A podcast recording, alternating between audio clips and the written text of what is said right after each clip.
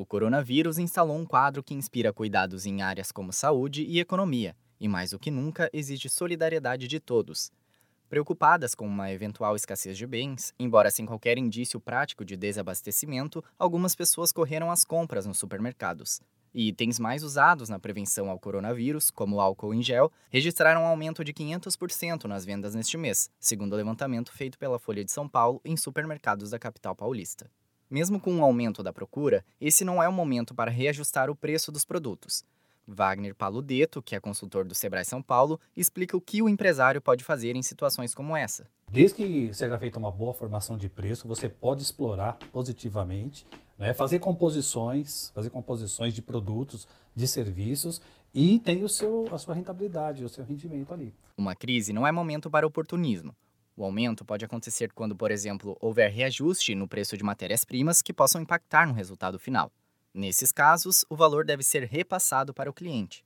Alexandre Giraldi, consultor do Sebrae São Paulo, ressalta que o aumento desnecessário pode prejudicar a imagem da empresa. A gente passou por isso aí ó, com combustível e alguns postos de gasolina colocaram o preço lá em cima. Tava tendo muita procura e pouca oferta, subiu o preço. Mas isso na imagem para a população não foi legal. Então você queima a sua marca se você fizer isso de forma descontrolada. E aí, você volta a comprar nessa empresa depois que o mercado normalizar? Claro que não, porque ele foi oportunista, ele acabou me explorando num determinado momento e eu magoei. E essa mágoa é em relação à marca e não em relação ao produto em si. Você acaba perdendo uma imagem positiva da sua marca. Atenção! Conforme orientações da Organização Mundial da Saúde e para garantir a segurança de todos, o Sebrae São Paulo decidiu suspender, como medida preventiva, os cursos presenciais, eventos e atendimentos nos escritórios regionais em todo o estado de São Paulo até o fim do mês.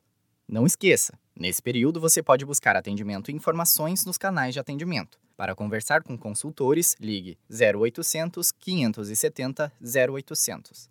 E acompanhe também as lives sobre como lidar com os impactos do coronavírus na gestão da sua empresa. Todos os dias, a partir das 5 da tarde, consultores dão dicas e respondem a perguntas sobre o assunto. Para conferir, acesse a página do Sebrae São Paulo no Facebook ou no YouTube.